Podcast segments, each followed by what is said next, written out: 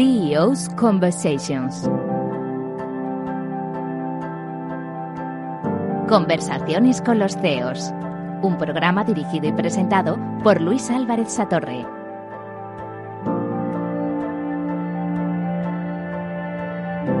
Hola, estamos un día más hoy en nuestro programa Conversaciones con los CEOs. Hoy en nuestro espacio, un espacio orientado a conocer mejor a estos directivos, ejecutivos de compañías, eh, emprendedores, empresarios, en otros casos miembros de grandes corporaciones o organizaciones que vienen a contarnos y a compartir con nosotros esas lecciones aprendidas en sus trayectorias profesionales. Hoy contamos con la presencia de José Manuel Arnaiz, que es el CEO de Lucent. Eh, hola, José Manuel. Hola, ¿qué tal? Pues bueno, es, una, es un lujo tenerte hoy con, con nosotros. A mí siempre me gusta, de cara a quienes nos escuchan, empezar un poco el programa eh, sabiendo quién es eh, José Manuel Arnaiz, ¿no? Entonces yo, mi primera pregunta es esa, ¿no? ¿Quién, quién eres? Bueno, pues la, la, verdad es que yo creo que yo me definiría como empresario. ¿eh? Eh, aunque he tenido etapas de directivo, he estado en, en, ATT, por ejemplo, con sistemas de cableado estructurado en los años 90, eh, pero yo creo que es mi vena empresarial la que más he desarrollado desde los 20 años, realmente cuando estudiaba Teleco y después he montado, pues yo qué sé, como 10 o 12 empresas tecnológicas alrededor de la tecnología de las telecomunicaciones, de las cuales pues me he cargado 8 o 9 y, y, ha habido pues 3 o 4 que han ido muy bien. Eh, yo te diría que es eso más o menos. Y ahí cuando eh, vives ese ciclo de, bueno, eh, como tú decías, ¿no? estudias Teleco, eh, empiezas a estudiar Teleco, pero te entra esa, ese gusanillo emprendedor, pones en marcha un negocio. Luego en tu carrera también, como decías, ¿no? trabajaste en ATT, fuiste uno de los fundadores de Yastel también, Sí, ¿no? que debes una sí. experiencia extraordinaria. Sí, y tanto. Sí. ¿Cómo se viven esos, esos distintos momentos y qué cosas vas aprendiendo? Pues, pues mira, yo lo que yo recuerdo de, mi primera etapa de empresario, que, que, lo que aprendí es a gestionar a través de la tesorería, porque con el balance no se pagan las nóminas ni a los proveedores. Entonces, claro, esto fueron 10 años y, y, yo decía, joder, eh, ¿cómo serán los planes estratégicos? ¿no? ¿Cómo será todo eh, el mundo corporativo? Entonces, pues mm, me fui a ATT pensando, claro, entonces era una empresa de 250.000 empleados, o sea, era además el prototipo de empresa americana en aquel momento internacionalizándose. Y, y, aterricé allí y la verdad es que tuve una suerte tremenda porque era un negocio nuevo, era un negocio nuevo con muy poca gente, con cierta influencia, digamos, de la corporación, pero nos dejaban hacer muchísimo. Y entonces era casi, casi como emprender dentro, ¿no? Que ahora le llaman intraemprendimiento, que es una palabra muy difícil, pero, pero es eso, ¿no? O sea, y sí, la verdad es que es diferente, es distinto.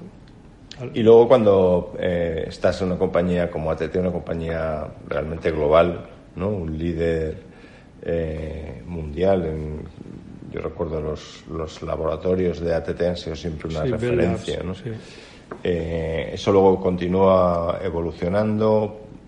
En un momento determinado saltas al proyecto de Yastel, ¿no? Sí. Bueno, realmente lo que pasó es que ATT se escindió en varios trozos y, y, y yo, a ver, durante aquel periodo tuve la suerte de conocer Internet al principio, ¿no? Bueno, tú también. ¿eh? Y, entonces joder, yo vi la, la oportunidad que, que, se, que, para mí se estaba generando alrededor de Internet. Esto era el año 96. Y entonces me, me volví loco completamente. O sea, eh, monté cuatro empresas que hacían cosas en Internet. Eh, todas aquellas eh, murieron, pero una de ellas, que era un ISP, eh, pues terminé mmm, llegando a un acuerdo con el incipiente Yastel entonces para, para, incorporarnos o sea, en una venta de la empresa. ¿no? Y, y, ahí empezó mi relación con Yastel en el año 97. Y aquello era pues un proyecto pues muy visionario, pero había que aterrizarlo y, y yo la verdad es que me lo pasé fenomenal. O sea, estuve, digamos, como, como CTO interino, porque realmente allí pues eran más financieros, muy buenos financieros, pero más financieros. Y, me lo pasé fenomenal. ahí construimos pues la primera red, el backbone, eh, los primeros servicios de voz. El... Que para quienes, para quienes nos escuchan y quienes vivimos Aquello, claro, estamos hablando de la liberalización de las telecomunicaciones en España en diciembre del 98 realmente. Es cuando empezaron a abrirse estas oportunidades. Recuerdo el, 8 de diciembre, además. es cuando Todos corriendo allí para preparar nuestros planes. Yo me incorporé a British Telecom en el 99, ¿no? Y ahí competimos eh, amigablemente en un entorno que era apasionante, ¿no? Era, era. Era además, eh, había mucha avidez dentro de la demanda para tener distinta oferta y, había que darle vueltas a, cómo era nuestra propuesta de valor, porque en realidad el servicio de voz pues, se llama por teléfono, ¿no? Pero claro, tienes que, encontrar atributos que al cliente pues le, le, llamen la atención. Y yo creo que nosotros allí lo que hicimos fue, bueno, éramos una empresa muy muy rompedora, ¿no? O sea, nos quitamos las corbatas, excepto cuando venían los de los bancos. Y, y, hablábamos con el cliente pues diciéndole cosas un poco en tono humorístico casi, ¿no? Y no sé si te acordarás de los primeros anuncios que hacíamos. Otro, otro más y tal. Y salían cohetes de una torre que parecía la de Telefónica. bueno, era la de Telefónica. yo me acuerdo que había, en cierta forma, un grado de, si quieres, de ser irreverente con, con el status quo, ¿no? Con, la, con el pues todo el mundo decía, no, hay que hacer las cosas con cuidado y tal. Recuerdo a Antonio Cantón en alguno de los anuncios eh, provocando también, ¿no? metiendo los dedos en un yogur. la verdad es que nos lo pasamos muy bien, fue una época de una exuberancia tremenda. Yo me acuerdo montar Jazz Free, que era un servicio gratuito de Internet, que lo copié de Inglaterra, de unos tíos que lo habían hecho allí y les había ido fenomenal. Pero claro, todo eso al final, joder, eh, mira, yo recuerdo los analistas, nosotros salimos a bolsa, ¿no? Dos años después, y los analistas nos preguntaban, oye, ¿cuántos kilómetros de fibra llevas, no? Y yo decía, joder, esa no es la pregunta, ¿no? Porque yo venía de una empresa pequeña de, de mirar la tesorería, entonces digo, hombre, por lo menos pregúntame por las ventas, ¿no? Eh, si no me quieres preguntar por clientes, pero preguntarme por kilómetros de fibra, y entonces, hombre, no te digo, pero, o sea, claro, tienes la tentación de abrir todo el paseo marítimo de Sanlúcar de Barrameda y hacerle cuatro kilómetros, ¿no? Pero, y todo eso al final lo que ocurrió es que, que bueno, que la realidad nos, nos aterrizó eh, de emergencia, o sea, y, y, bueno, pues nos dimos cuenta de que las cosas no eran tan, tan bonitas, nos dimos cuenta todos, eh, nosotros y los inversores también, y el resto de los competidores. Y, pero bueno, eh, después vino otro equipo que la verdad lo hizo mucho mejor que nosotros. Bueno, yo creo que ahí son ciclos de, si quieres, de, reinventar las compañías y las organizaciones, ¿no? Hablabas tú también de, de esos proyectos empresariales en los que has aprendido también en los momentos complicados. ¿Cuáles serían algunas de las cosas que dices, mira, me ha encantado, ¿no? Lo de la gestión a través de la tesorería, creo que es un primer gran consejo. Hombre, yo, hay ciertas cosas, que dice, coño, parece una máxima esta de, pero, o sea, eh, hay por ejemplo, yo me acuerdo, yo en ATT, mm, de las cosas que aprendí es que la gente no compra features, ¿no? Yo eh, compra una propuesta de valor, un beneficio, ¿no? Una, una, cosa que es de libro, pero claro, mm, tienes que tocarlo, ¿no? O sea, y, yo ahí lo toqué perfectamente. Independientemente de eso, eh, o sea, el producto, que era razonablemente bueno, eh, realmente lo que nos hizo fuerte fue el canal de distribución. Entonces, es otra de las cosas que aprendí allí. Digo, joder, el producto puede ser bueno, pero si el canal es muy bueno, eh, es cuando tienes el éxito, ¿no? O sea, si no lo pones bien en el mercado, pues por mucho que tengas un producto estupendo, pues no no, la verdad es que, bueno. Pues ¿Y tú personalmente, cuando vives momentos así complicados, porque alguna vez cuando hablamos aquí hay gente que dice, no, yo cuando tengo un momento difícil me encierro y me pongo música de rock, otros salen a correr. ¿Tú cuando tienes momentos estos de reflexión, tienes algún truco que puedas compartir? Yo los trucos que hago es hablarlo con la gente. ¿no? Hablo con gente, eh, con gente que, con la que tengo mucha confianza y, y esto es lo que me ayuda a Sí, al expresarlo yo creo que lo, como que lo digiero y, muchas veces pues surge la solución. En todo caso, me siento mucho mejor.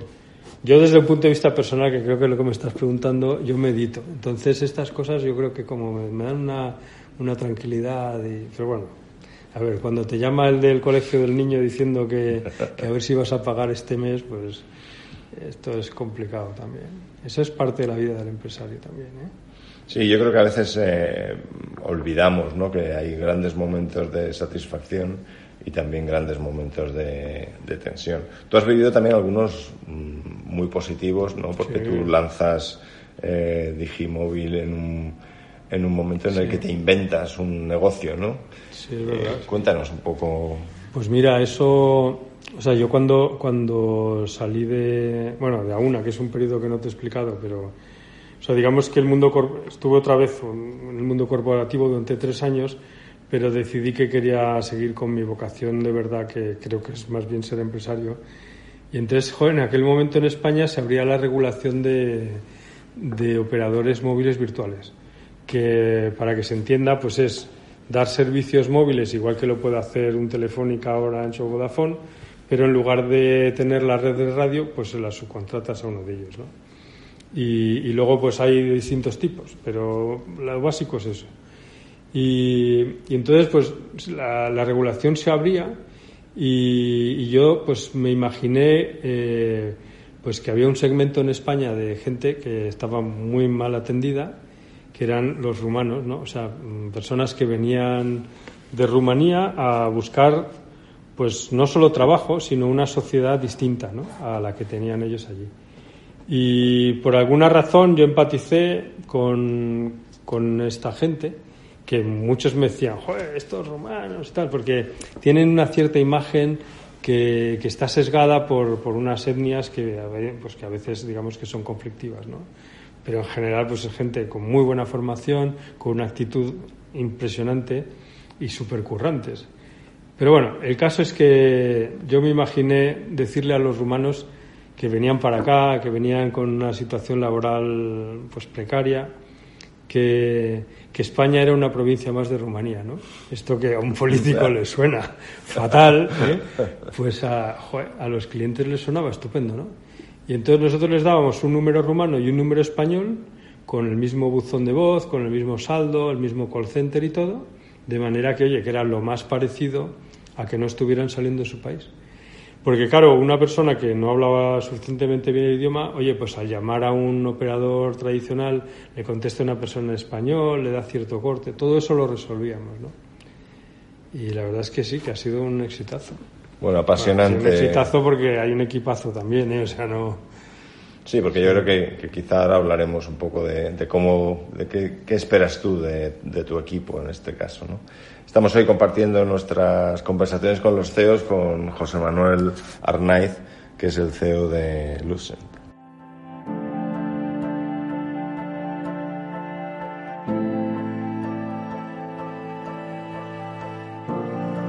En Capital Radio, conversaciones con los CEOs.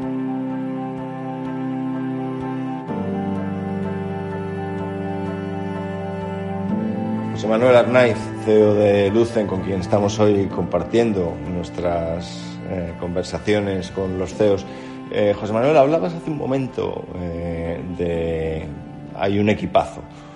Cuando alguien lidera un, proyecto, claramente tiene que pensar ¿no? cómo, cómo selecciona la gente con la que va a trabajar eh, se habla siempre de la importancia de tener gente mejor que, tú, eso, es un eso, es un clásico. Pero tú personalmente, ¿cómo, ¿qué cosas buscas en, la gente con la que trabajas? Yo me dejo guiar, fíjate, te va a parecer, bueno, a lo mejor no tanto, pero yo me dejo guiar mucho por la química, o sea, por mi intuición. Y, y joder, es curioso, pero, a ver, fallo como todo el mundo, ¿eh? pero, pero normalmente... Eh, es como un, instinto que yo creo que todos tenemos ¿eh? y, que, y que nos dice cuándo, las cosas pueden funcionar. Yo creo que aparte de las cualificaciones técnicas y, y de la profesión de cada uno, o sea, es un tema de, de, tener esa empatía que permite vibrar en una misma frecuencia y, ahí es cuando se produce la verdadera magia. Yo recuerdo, pues no sé, en el equipo de ATT, por ejemplo, yo recuerdo que decíamos, si es que, joder, ¿cómo vamos a, a, ser número uno eh, en cuota de mercado? Mm, pues coño, es como ese reto tan grande, ¿no? Y, ver que es posible y trabajar todos para ello y conseguirlo, eh, pues yo creo que es así. Y en Yastel también me ha pasado. Y, en Digi, por supuesto, vamos, ahí, ahí ha sido la pera. Ten en cuenta que, que que, o sea, aparte de, otra persona que ahora es el consejero legado, que éramos los dos, y, que es un maestro, es un chico joven, es un señor joven, o sea, vino con menos de 30 años y ahora después tiene treinta y tantos. Eh, o sea, mucha de la gente que fuimos contratando eh, no estaban trabajando en nada relacionado con las telecomunicaciones. O sea, es que es chocante, ¿no? Pero el, que contratamos de director comercial trabajaba arreglando aire acondicionado.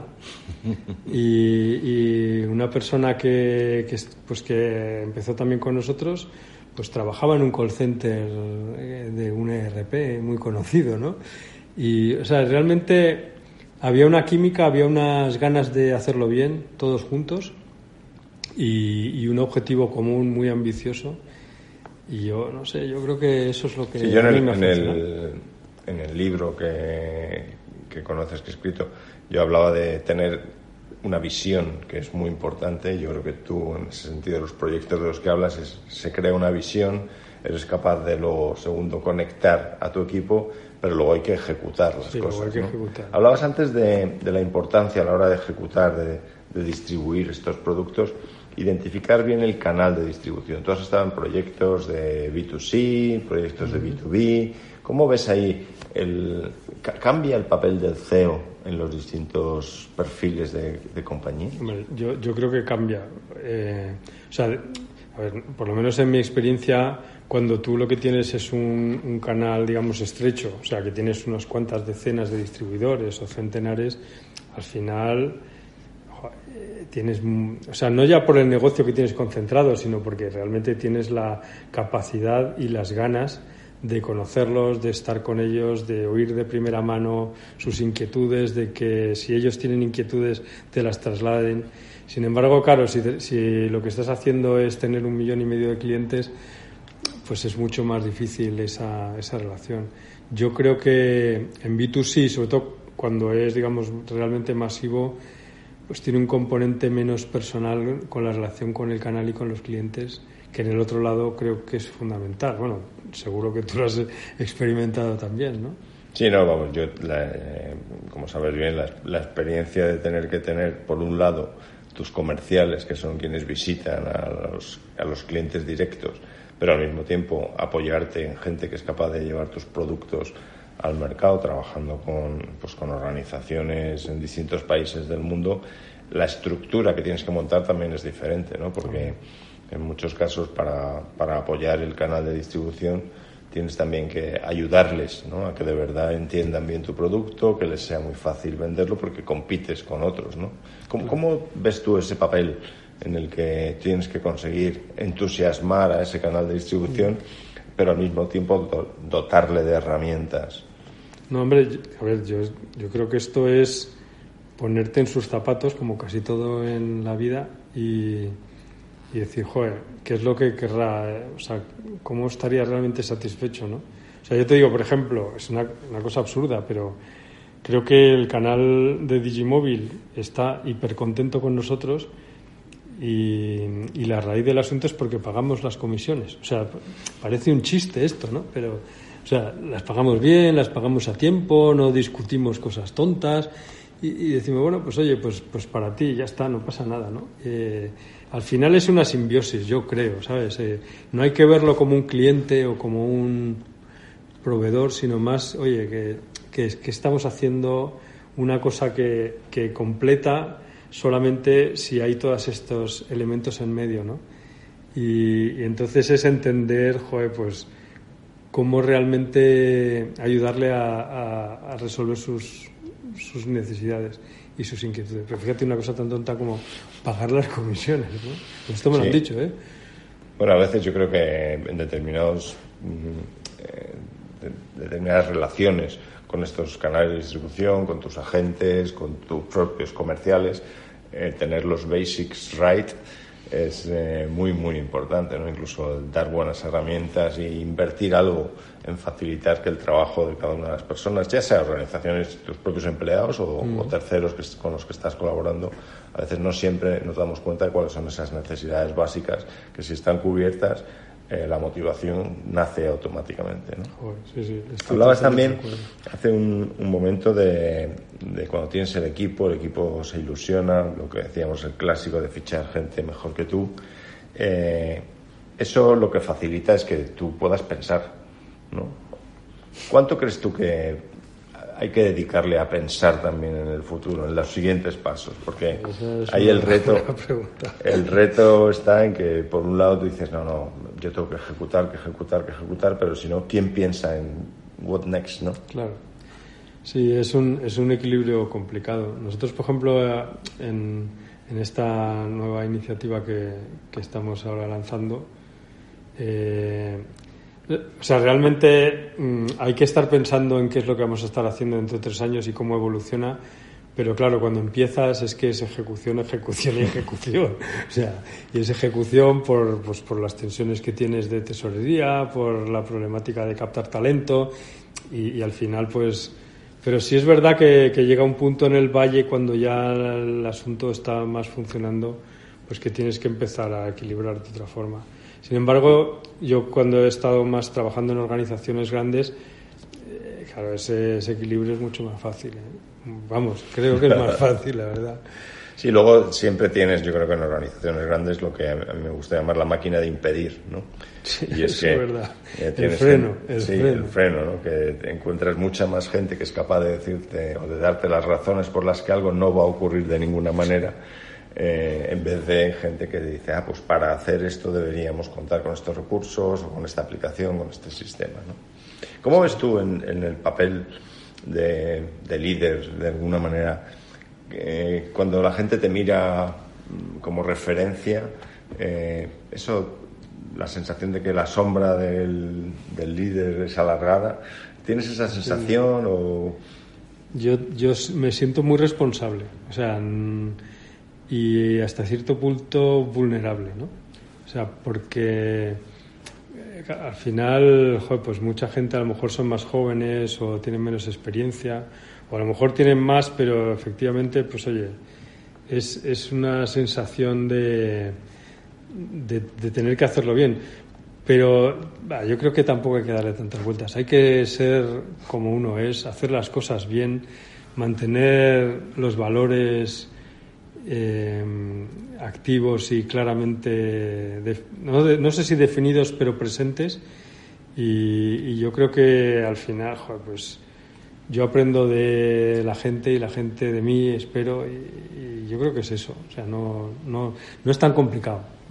Bueno, yo creo que eh, lo pones muy fácil, pero tener la humildad en ocasiones de reconocer bueno pues que hay cosas que no sabes y que estás dispuesto a exponerte a tu mm. equipo, eh, tanto en temas profesionales como en, ocasiones, en momentos de duda también personales, esa vulnerabilidad. Mm. No todos los ejecutivos o mm. máximos responsables están dispuestos a, bueno, pues a abrirse de alguna manera. Sí, he, conocido casos en los que no, no, pasaba así, es verdad. Pero vamos, a mí, eh, a mí lo que me ha ocurrido es que más o menos esta es la forma en que trabajo y, normalmente me ha ido bien, pero sí es verdad que a veces, joder, pues reconocer ciertas cosas, pues... Bueno, hoy estamos reconociendo y conociendo a José Manuel Arnaiz, el, CEO de Lucen, en nuestras eh, conversaciones con, con los CEOs.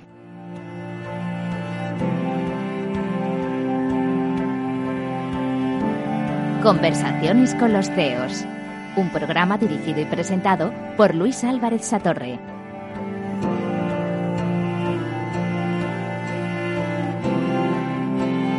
Conversaciones con, con, los CEOs y continuamos hoy con José Manuel Arnaiz, que es el CEO de Lucen.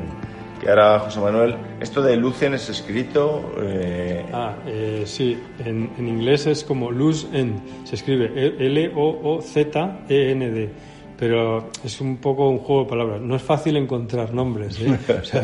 y sobre todo dominios en Internet, pero esto lo que significa en inglés es eh, cabo suelto. Entonces se nos ocurrió esto porque lo que nosotros hacemos es impedir que vuelvas a perder nada de tu ordenador y como la gente no hace backup, pues es como un hilo, un cabo suelto que queda ahí por atar, ¿no? A mí me gusta, me gusta mucho la historia de cómo nace eh, Lucen, ¿no? Y es que, eh, por lo que yo sé, pero seguro que tú lo explicas mucho mejor, tú descubres un problema y dices, bueno, este problema hay que resolverlo. Que quizás es también una buena lección para mucha gente que nos escucha. Es decir, mira, no te esfuerces en decir, oye, esta es una idea buenísima, sino intenta encontrar qué problema es el que vas a resolver. ¿no? ¿Cómo, ¿Cómo nace? Pues esto fue, lo has explicado perfecto, fue un problema del que me di cuenta eh, en plan duro, ¿no? Hard. Eh, estábamos lanzando Digimóvil y, y en un momento de una comida pues me roban el laptop, ¿no? Y yo que, pues todo ufano, porque, pues como te digo, estoy en el mundo de la tecnología, yo hacía backup en discos externos, dos o tres y tal, con una herramienta y, fue a tirar de los, de los discos y allí estaba mucho menos de lo que yo pensaba que tenía que haber, ¿eh? por ponerlo bien. Y claro, lo que había allí dentro pues era un montonazo de cosas. Y sufrí, eh, a ver, tampoco pasó nada, pero mm, pues realmente me di cuenta de que era un problema y cuando he tenido el tiempo para hacer otra cosa, pues, pues lo que dije, realmente lo que dije es voy a resolver mi problema personal. Y me puse a buscar herramientas y como no encontré lo que me gustaba, pues, pues me puse a hacer Lucent. Y ahí eh, habéis hecho un desarrollo bastante sofisticado, pero al mismo tiempo desde el punto de vista del usuario que es muy fácil de utilizar, ¿no? que quizás ese es el gran misterio de la tecnología, es cómo haces algo que es muy complejo por dentro, pero que desde fuera es muy fácil. De hecho, hay maestros en esto. Yo creo, por ejemplo, Apple es uno de los maestros, o sea, consiguen... O sea, es pensar en el usuario en realidad, sí. El... A ver, y más en este caso, el problema del backup, que es un problema tradicional desde que hay ordenadores personales, pues es que es incómodo, eh, es incompleto, eh, es complicado de usar y, al final todos somos conscientes de que hay que hacerlo. O sea, que no hacerlo es una tontería, o sea, porque tienes media vida ahí dentro. Pero claro, como es tan incómodo, pues oye, ahora se llama procrastinar, ¿no? O algo así. Dice, mira, pues lo dejo para otro día y tal. No. Entonces, nosotros lo que hemos hecho es un, es, efectivamente es un desarrollo que es investigación prácticamente, que lo que hace es que lo guarda todo, todo el tiempo y para siempre. O sea, todo lo que vas haciendo lo recogemos, lo guardamos en otro sitio y nunca borramos nada, porque los problemas vienen también cuando se borra con estos virus que tenemos ahora. Y ahí tú dices, yo hago la copia de todo durante todo el tiempo, con lo cual tengo la garantía absoluta de que voy a, tener acceso, ¿no? Eh, yo sí he leído bastante, yo creo que todos hemos escuchado los riesgos del ransomware que estabas empezando a mencionar ahora. Y es que de pronto un día descubres que inadvertidamente has dado clic donde no debías, eh, tu ordenador está encriptado, eh, ya no tienes facilidad para, para, encontrar eso. ¿Habéis encontrado esto como una oportunidad adicional para lo que hacéis? Sí, sí, o sea, esto nos lo hemos encontrado, la verdad. O sea, nosotros estábamos intentando resolver, digamos, el problema de, de la torpeza cuando grabas un fichero que le pones mal el nombre y lo pierdes, o, oye, o, o gente, pues oye, que le roban el ordenador, como me pasó a mí, ¿no? Pero es verdad que ahora en los últimos años han surgido una especie de virus que lo que hacen es que, como has explicado, se te meten dentro, te lo secuestran y, después lo que viene pues es una extorsión, o sea, literalmente. O sea, te dicen, oiga, si quiere usted volver a recuperar esto, me tiene que pagar no sé cuánto, ¿no? Entonces, esto que empezó como una situación pues con ayuntamientos grandes en Estados Unidos, con empresas gordas multinacionales, eh, ha descendido al nivel de autónomos y de despachos pequeños y, empresas muy pequeñitas. Y es un problema que, que, está generalizado, que no se publicita tanto, porque lógicamente reconocer que, que, te ha pasado esto, pues delante de tus clientes y de todo el mundo, pues digamos que no es agradable, ¿no? Pero es un problema muy serio.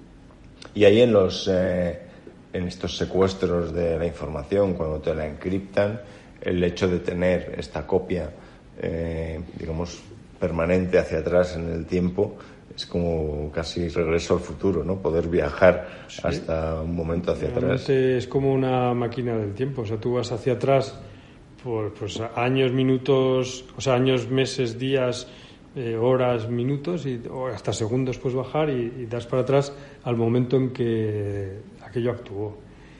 Eh, claro, si el virus te ha encriptado todo, todo, pues lo primero que tienes que hacer es rescatar aquello con lo que estabas trabajando y poder seguir trabajando. ¿no? Y luego, y luego, pues ya, mm, digamos, recuperar todo el resto. Pero, o sea, nuestra solución lo que te permite es la tranquilidad de que dice, mira, me va a incomodar porque cuando te entra uno de estos, pues es una faena, ¿no? Pero al menos sabes que no vas a perder nada. O sea, que es imposible que pierdas. ¿Y hasta qué punto tú crees que esta pregunta va condicionada, ¿no? que quienes están al frente de estas compañías más pequeñas, CEOs, eh, directores generales, realmente son conscientes de esto y toman las medidas, ¿no? Porque la sensación está, yo hablando con muchos directores de tecnología, informática, casi siempre los planes de recuperación de desastre o estas cosas, dicen, esto no nos va a pasar a nosotros, ¿no? ¿Tú cuál sería tu recomendación para estos primeros ejecutivos de, compañías? Yo, yo, yo, creo que, o sea, lo primero, que piensen que, que, vale, que pueden tener bien protegidos los servidores, que normalmente creo que sería una irresponsabilidad y todo el mundo lo hace, pero que en los PCs hay muchísima información que es muy relevante también y que muchos CIOs no lo tienen en cuenta o lo tienen menos. Claro, es más complicado, eso también es verdad, ¿no? Pero yo creo que ese es un aspecto. Y luego el otro es, dice, mira, mm, target somos ya todos. Es, más, es que eh, los ataques que antes eran un algoritmo, que era como sembrar un campo, ¿no? A ver si hay suerte y sale, y sale la hierba, ahora son muy dirigidos ¿eh? y, y, no se dirigen a multinacionales. O sea, apuntan bien, analizan tu web. Mira, mira, esto es un despachito de abogados que parece que tienen clientes importantes, pues vamos a por ellos, ¿no? Y, yo creo que estamos todos en riesgo. Esto en realidad, yo, yo para mí, yo lo veo como, a ver, si la gente le dedica dos horas al año a pensar en el seguro del coche, o sea, dice, joder, ¿qué seguro? ¿Cambio no cambio? Tanto anuncio que hay ¿Cómo no piensan en esto? Es que es increíble. O sea, lo que pasa es que el servicio que dais vosotros es mucho más barato que el del seguro del coche. Sí, hombre, claro, sí, sí, sí, Pues, pues, todavía razón de más. O sea, yo el otro día hablaba con uno, y dice, le habían robado el coche. Y dice, ¿qué, qué, qué sientes más? ¿Que te han robado el coche o que el ordenador lo tenías dentro? claro, porque al final, dice, bueno, el coche, pues oye, al final el seguro, pues me comprará otro, no sé. Pero, joder, pero la información que hay dentro, y es que tengo que trabajar mañana. Sí, yo escuchaba el otro día a un, a un directivo de una organización que se estaban planteando precisamente eh, utilizar esto también como un mecanismo de protección de la propia compañía para cuando se van los empleados. Porque en algunas ocasiones eh, hay parte del know-how de la empresa en la que se quedan eh, muchos de los, pues, los comerciales tienen sus contactos o hay propuestas a cliente que han quedado en determinados ordenadores y dices, bueno, ¿cómo aseguro yo que si quieres, este conocimiento de compañía reside, o por lo menos lo tengo todavía, bajo control. en realidad es un activo de la compañía. Y, o sea, no me refiero al ordenador, que por supuesto, pero me refiero a la información que hay dentro, ¿no? Y sí, esta es una manera, ante incluso ante un empleado cabreado, esto es que te lo borra todo antes de irse, ¿no? Pues sí, es, realmente es la protección de tu activo, que hay muchos otros activos, pero cada vez en el mundo digital, coño, pues el activo digital. Eh, pues bueno, a mí no me gusta hacer publicidad de esto, pero a mí también me robaron el, el ordenador y no me gusta hacer publicidad a quienes vienen aquí, pero decías que os, os llamáis eh, L-O-Z-E-N-D. Exacto. Lucen.com, sí, L-O-Z. porque seguro que hay alguno de quienes nos escuchan que ya tiene la curiosidad. No veníamos a esto, pero de, de por lo menos buscarlo, ¿no? Eh, bueno, José Manuel, la verdad es que una eh, conversación estupenda. A mí me he quedado con, varias cosas. Eh, me ha gustado mucho de este bagaje que tú decías de, haber sido empresario. A mí me gusta más el concepto de empresario y no tanto el de emprendedor, porque es verdad que el emprendedor es el que quizá da ese primer paso, pero luego hay que construir algo que va más allá, ¿no? que es esa, esa empresa. Hablabas de la gestión a través de la tesorería. Me parece un consejo maravilloso para quienes nos escuchan, ¿no? Decías que en los momentos esos en los que además de meditar tienes que reflexionar sobre las cosas complicadas, hablabas de hablar con la gente, ¿no? Que la gente es una referencia. Que en muchos casos solo el hecho de tenerse articular el problema que estás viviendo, la situación, te autoilumina, ¿no? te obliga a tener lo que explicar y por tanto a entenderlo. ¿no? Eh, muy interesante también lo que hablabas de la química con el equipo, ¿no? el ser capaz de construir algo juntos en el que es una descripción que hace eh, Collins en el libro From Good to Great, ¿no? que dice que hay que subir a la gente al autobús y luego pues ya vamos viendo dónde va. Pues es un poco parecido. Dice, yo necesito un equipo con el cual vamos a andar los siguientes pasos.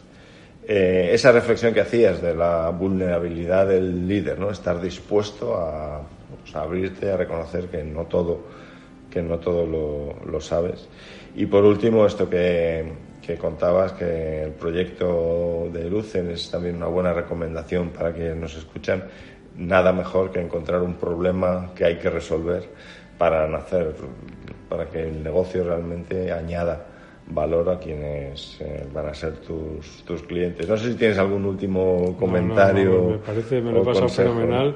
Yo la verdad es que me da casi un poco de vergüenza que me entreviste porque creo que eres tú quien debería hablar, pero me ha gustado mucho. Ha sido un, un debate que me ha hecho reflexionar sobre algunas cosas que no había pensado y que yo también me las he apuntado.